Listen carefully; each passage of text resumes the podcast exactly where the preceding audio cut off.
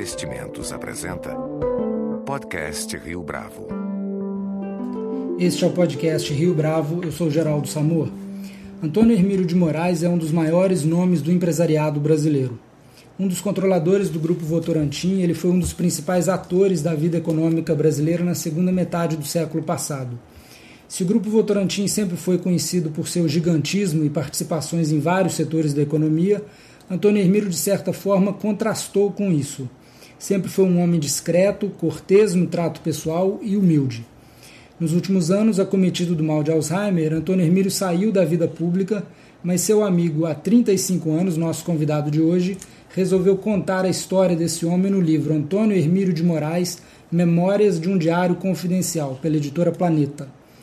José Pastore quase dispensa apresentações. Um dos maiores especialistas do país em mercado de trabalho, se aposentou como professor titular da Faculdade de Economia e Administração da USP, onde, entretanto, leciona até hoje nos cursos de MBA nas áreas de recursos humanos e relações de trabalho.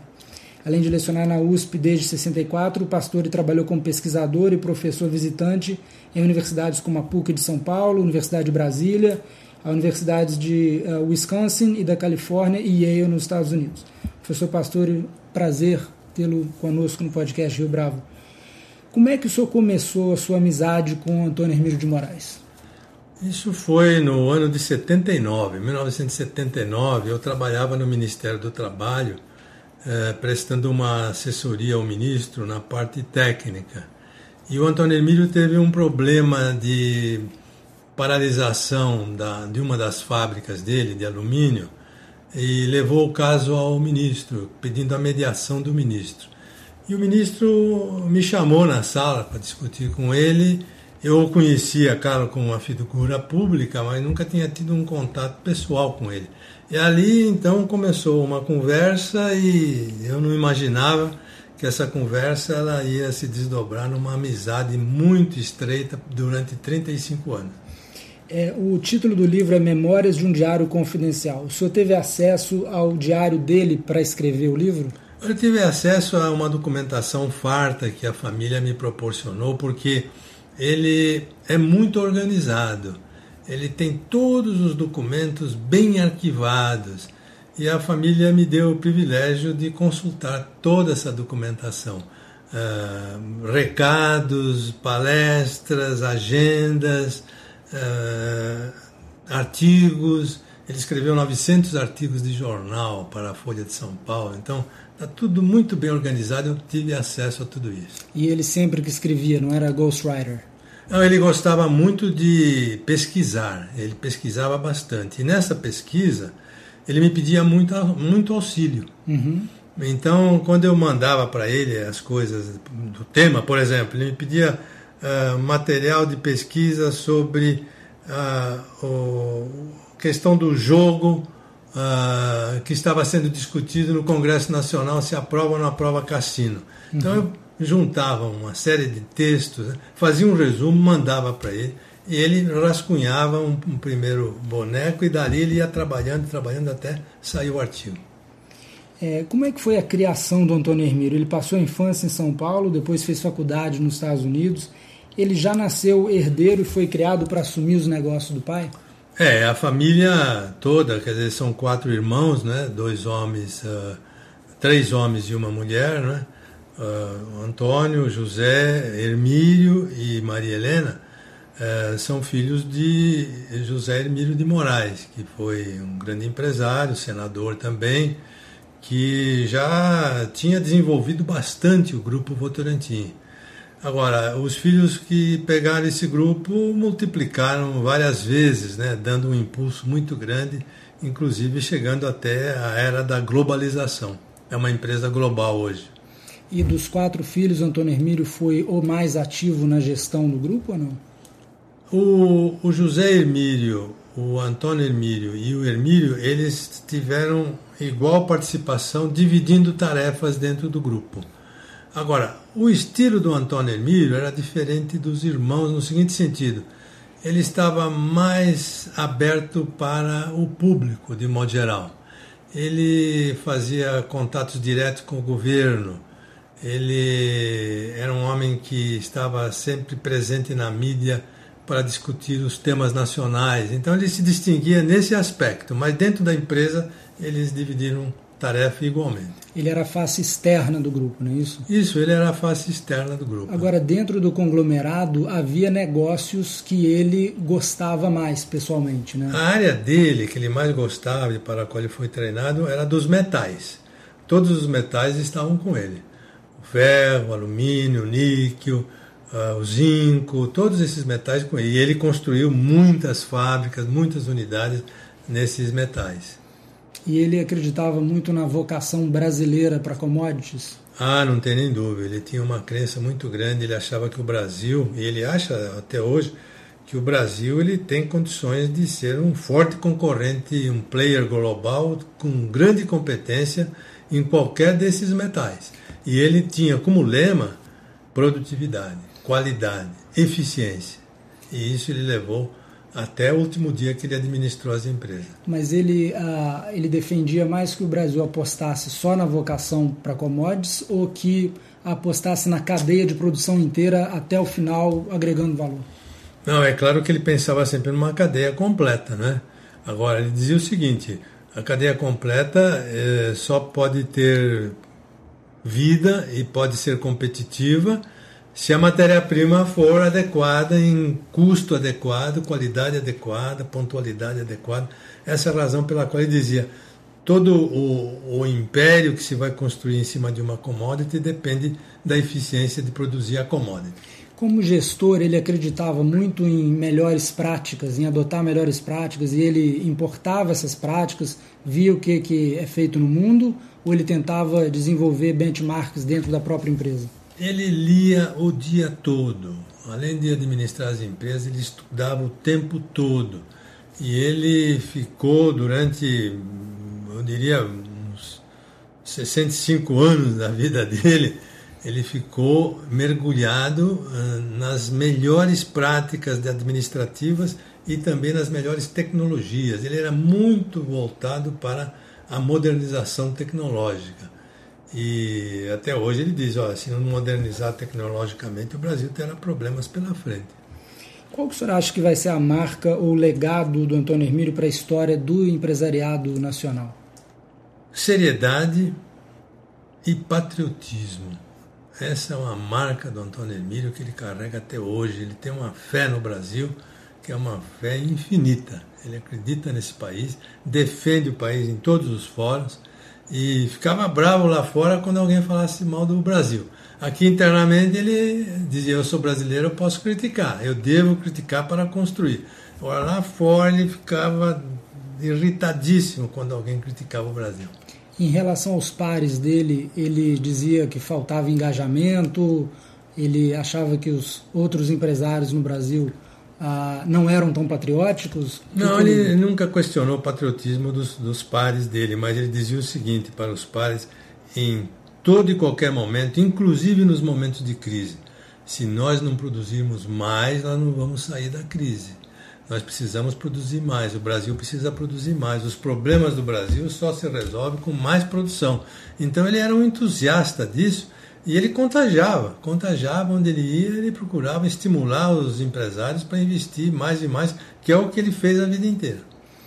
Para quem não viveu os anos 80 da hiperinflação no Brasil, aquela figura que o José Alencar desempenhou mais recentemente como um empresário crítico dos juros altos no Brasil, é, o Antônio Hermílio foi mais ou menos.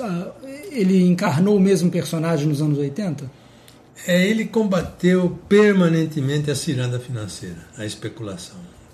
Na, na, na, ideia dele, o Brasil só tinha a perder com a especulação, porque o especulador não contribui muito para a produção. E ele era um homem da produção, ele é um homem que achava que devia empregar recursos na produção. Então, quando o Brasil levantava a taxa de juros e com isso atraía capital especulativo, ele ficava alucinado. E era crítico disso mesmo. Ele falava: Eu não sou contra o capital estrangeiro. Eu sou contra o capital que vem aqui apenas para especular os juros que o governo paga. Eu sou a favor de que o capital venha para cá, entre conosco aqui, tijolo por tijolo, construa os empreendimentos e produza. Aí então ele falava: Pode contar com o meu apoio. uh, houve vários planos econômicos que falharam até que veio o plano real. Uh, o que, que ele comentou na época sobre o real? Ele achava que ia funcionar? No começo ele teve dificuldade de entender, sabe, a, a função da URV e tal. Então ele procurou um grupo de técnicos para entender bem essa, essa passagem, né? que era uma passagem estratégica no plano real. A hora que ele entendeu bem isso, ele falou: olha, se o Fernando Henrique conseguir levar isso adiante, acho que vai funcionar. E ele deu um apoio muito grande, deu um apoio muito grande para o plano real. O que ele já não deu o mesmo apoio nos planos anteriores. No início ele patrioticamente ele dizia para os seus empresários e os colegas, olha, vamos apoiar o plano cruzado, o plano verão, o plano... Mas logo, logo ele via que começava a fazer água, ele era o primeiro crítico que aparecia na imprensa para dizer, esse plano não é bom para o Brasil. Professor Antônio Remiro sempre esteve envolvido com projetos sociais, em especial saúde e educação. Né? Fala um pouco desse lado dele. É, As isso, paixões isso, dele. É, isso, isso, isso é uma herança do pai dele. O pai dele e o avô dele também sempre tiveram essa veia da responsabilidade social. Eles sempre disseram que produzir e pagar imposto não é suficiente para um empresário. É muito importante ajudar a comunidade a resolver seus problemas. E ele se encantou sempre com duas áreas, saúde e educação. No campo da saúde, ele ajudou a construir vários hospitais, Hospital da Cruz Vermelha, Hospital da Cruz Verde e, finalmente, a Beneficência Portuguesa, onde ele ficou 40 anos como presidente. Né? E ele dizia, olha, eu, eu trabalho para esse hospital porque é um hospital filantrópico voltado para os pobres, os pobres do SUS. Ele tinha uma frase que ele dizia, para rico eu não trabalho de graça, mas para pobre eu trabalho. E trabalhava mesmo, porque a rotina dele era ir de manhã no hospital, ir na hora do almoço e à noite, todos os dias, inclusive sábado e domingo. Então ele dizia: para mim seria muito mais fácil assinar um cheque e dar para o hospital. Mas o que o hospital mais precisa é de administração, do meu know-how de administrador. Eu vou lá ajudar a administrar. Mas ele dava o cheque também. Eu acabava fazendo as duas coisas. E na área da educação, ele dizia: olha, esse país aqui não pode prosperar sem educação, porque nós temos recursos naturais à vontade, mas isso aí sozinho não resolve. Nós precisamos ter a competência, o talento para resolver os problemas tecnológicos e os problemas de cidadania que o Brasil precisa para crescer economicamente e amadurecer democraticamente.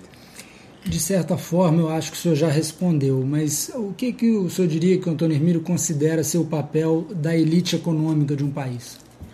Ele acha que a responsabilidade social da elite econômica tem que ser trabalhada com muita seriedade, com muita transparência, com muito afinco.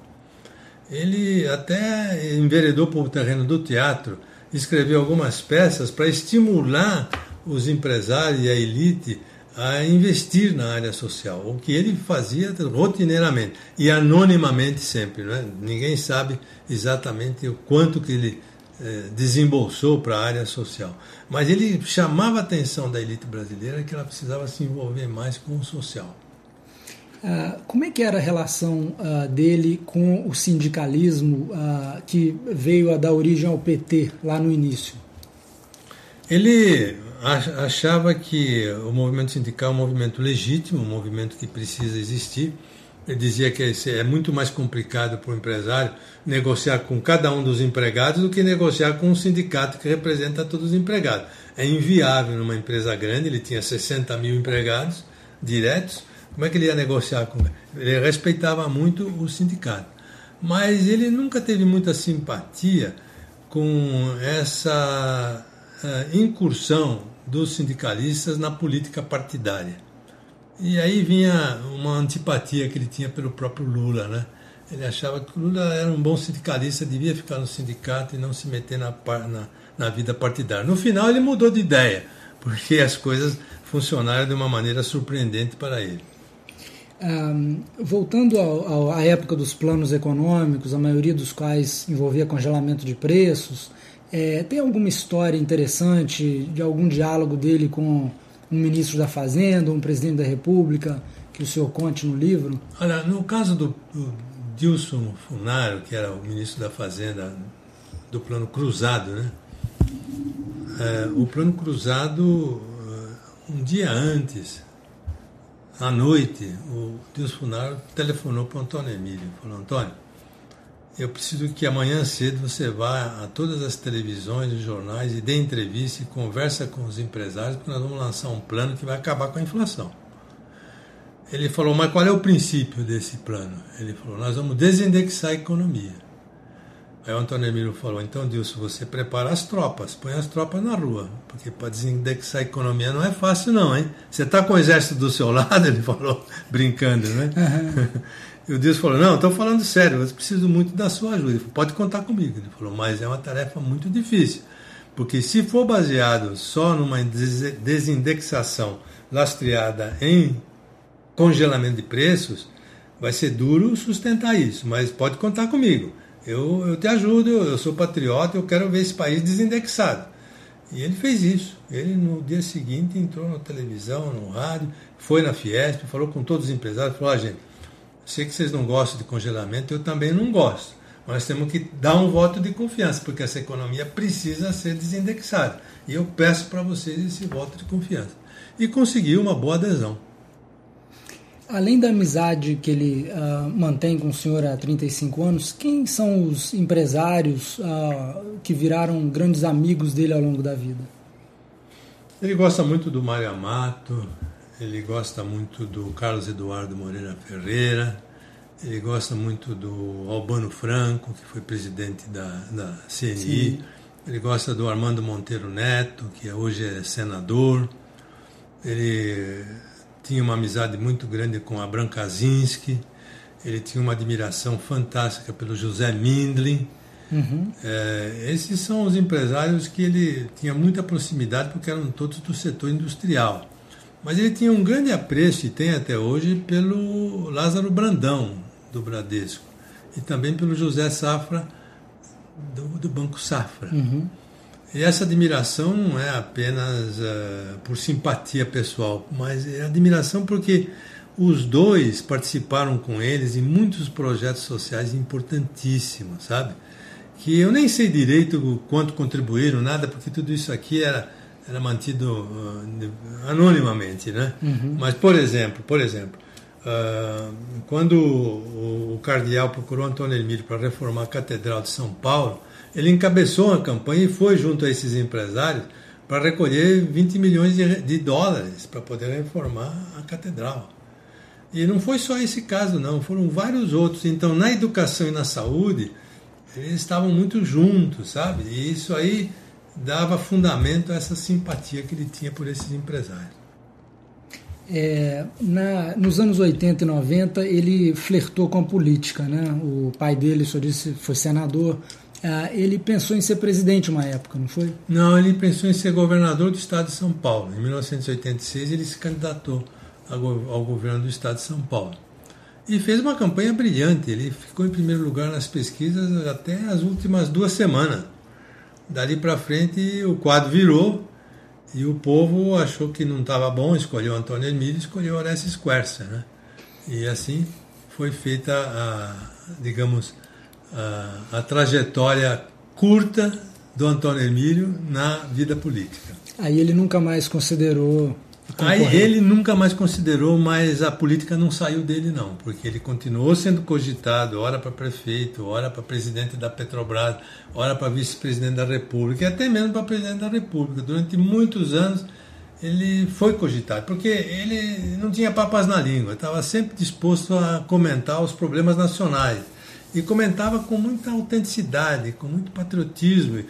E os políticos diziam: Poxa, está aqui uma solução para nós, não é político, o povo está procurando um não político, né? Ele gostava muito de dar é, conselhos nos bastidores para os políticos com quem ele era próximo? Não era bem conselho, não, ele não era de dar conselho. O que ele costumava fazer era dizer o, o que, que ele estava realizando.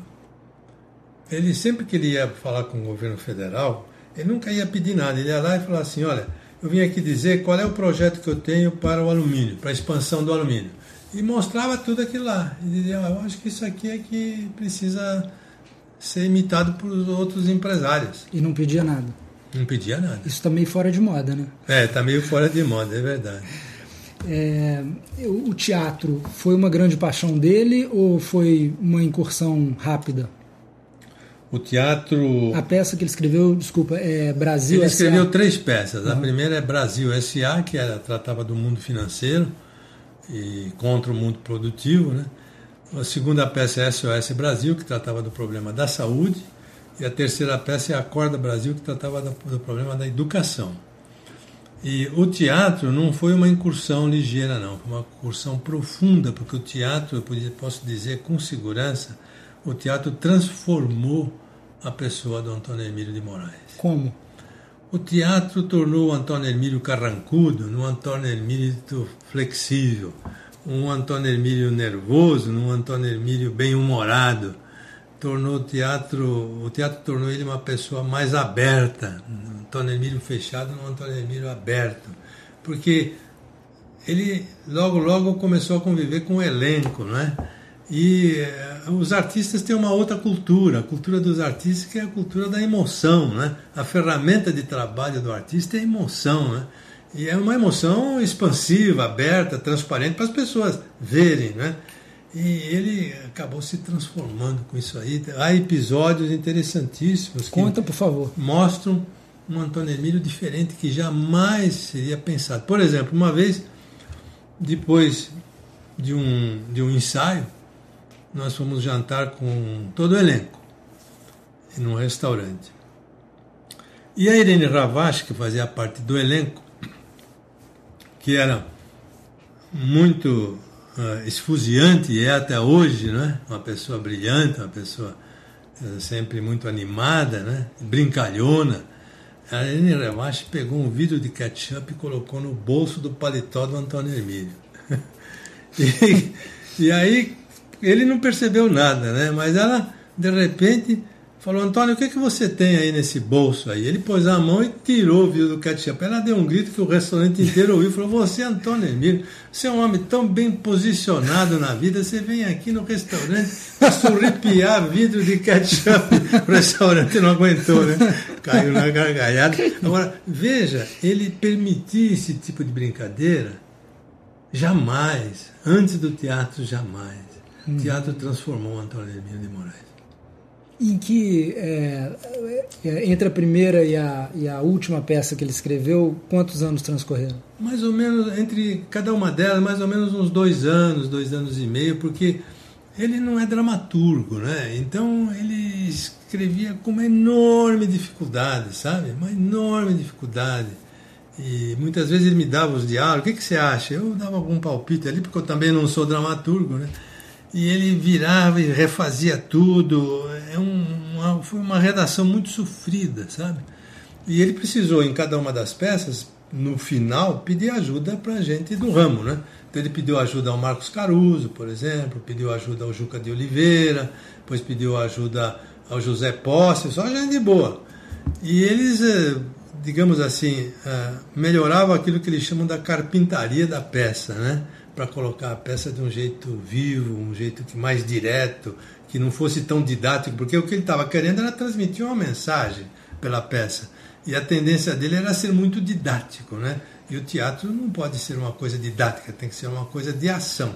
Então essas tecnicalidades ele foi aprendendo com o tempo, mas foi doloroso. É, nesses últimos anos, nas suas conversas com o Antônio Hermílio, sobre o que vocês têm falado? Esse mal de Alzheimer é uma doença muito ingrata, cruel mesmo, porque fisicamente o Antônio Emílio está muito bem, está perfeito, mas mentalmente a memória dele vai sumindo, sumindo, sumindo.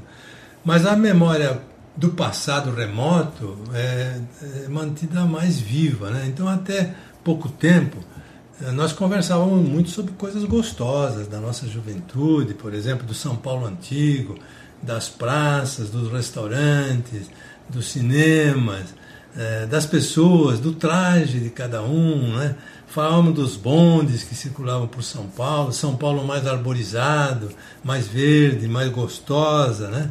E falávamos também das lojas de antigamente. Então ele lembrava da loja onde o, o pai dele comprava os brinquedos, eu também o meu pai e meu avô compravam os brinquedos na mesma loja. Falávamos das farmácias antigas.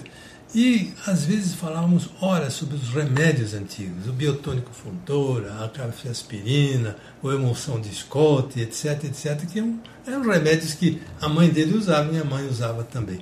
É muito agradável, muito gostoso. Passávamos bons momentos relembrando esse passado que foi tão bom para nós. É, para terminar, ele não tirava muitas férias, não? Nunca tirou. Não viajava? Não, ele viajava rapidamente para as coisas dele e voltava logo, né? O livro é Antônio Hermílio de Moraes, Memórias de um Diário Confidencial pela editora Planeta. São 360 páginas com revelações inéditas, histórias interessantes que só um amigo mesmo conseguiria saber. E o livro vem junto com um DVD, não é isso? É, o DVD tem os melhores momentos do Antônio Emílio na mídia brasileira. Então tem entrevistas com o João Soares, com a Marília Gabriela, com etc. Então são entrevistas que as pessoas que não viveram esse tempo podem apreciar a vivacidade dele, a espirituosidade dele, ao criticar o Brasil de forma construtiva, né? E ao mesmo tempo de transmitir uma esperança ao povo. Professor Pastore, muito obrigado pela sua participação. Com a edição atenta de Flávio Duarte, esse foi mais um podcast Rio Bravo. Você pode comentar essa entrevista no SoundCloud, no iTunes ou no Facebook da Rio Bravo.